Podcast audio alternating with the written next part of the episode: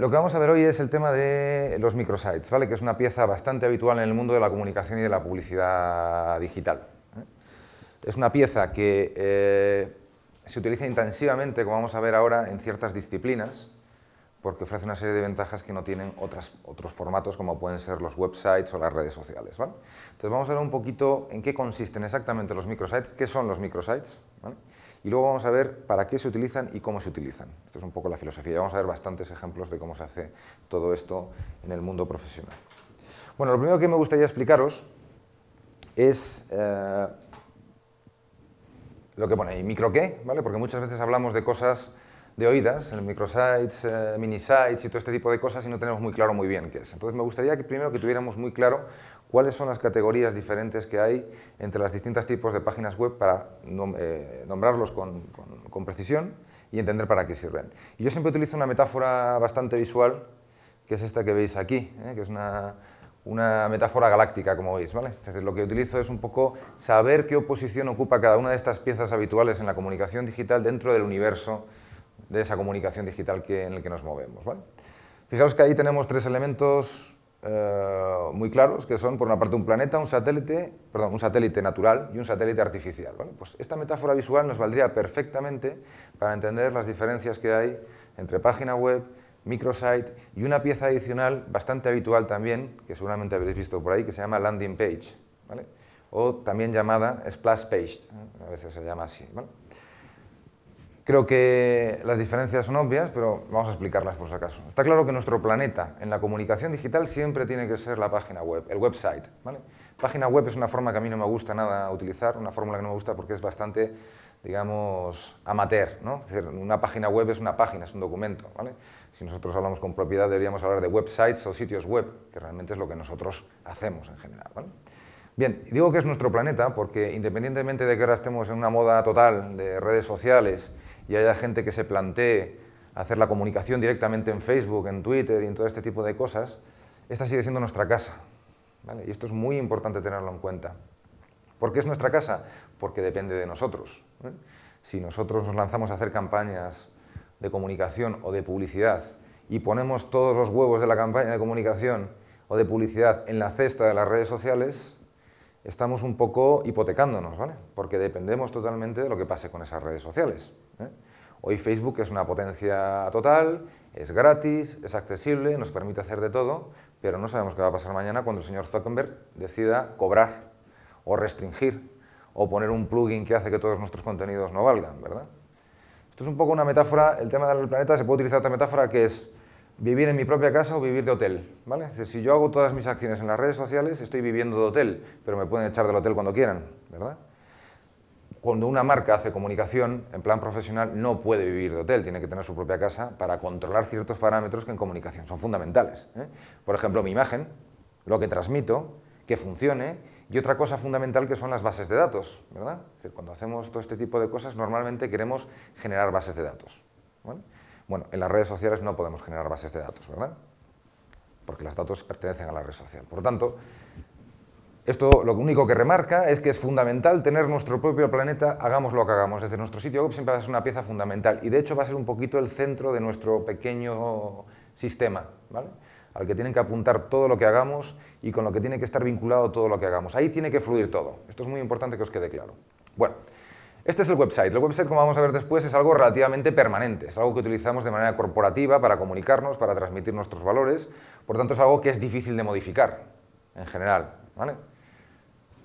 Las grandes empresas normalmente cuando tienen un site o un website eh, son reacias a tocar eh, en altos porcentajes esa pieza, porque normalmente tienen sistemas de gestión de contenidos detrás, porque políticamente es difícil moverlo, por tanto es una pieza bastante estable, ¿vale? difícil de cambiar.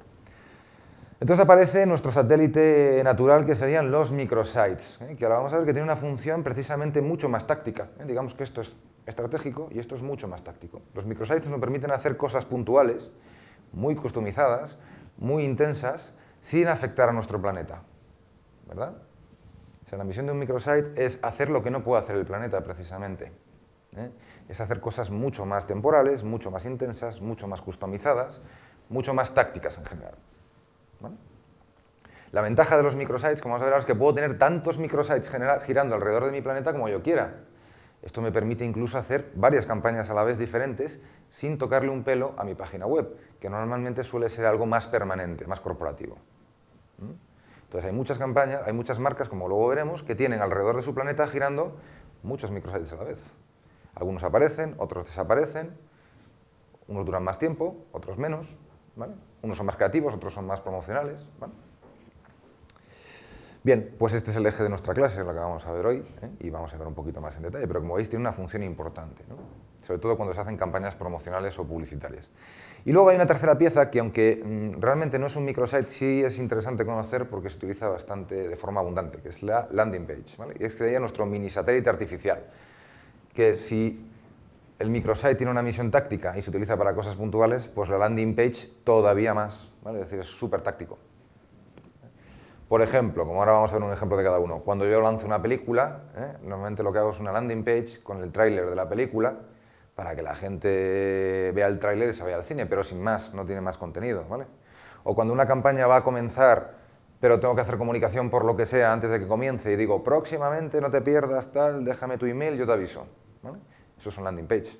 Una de las diferencias fundamentales entre landing pages microsites y websites precisamente es el tamaño, aunque hay otra, como vamos a ver, que es la función.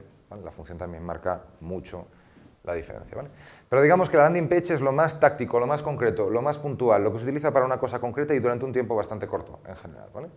Lo que os digo, teaser de una película, anuncio de una campaña, cierre de una campaña, ¿vale? La campaña ha terminado y para que la gente que entre no se encuentre con el vacío, ponemos la campaña ha finalizado, estate atento a nuestras próximas novedades. Eso es una landing page, ¿vale?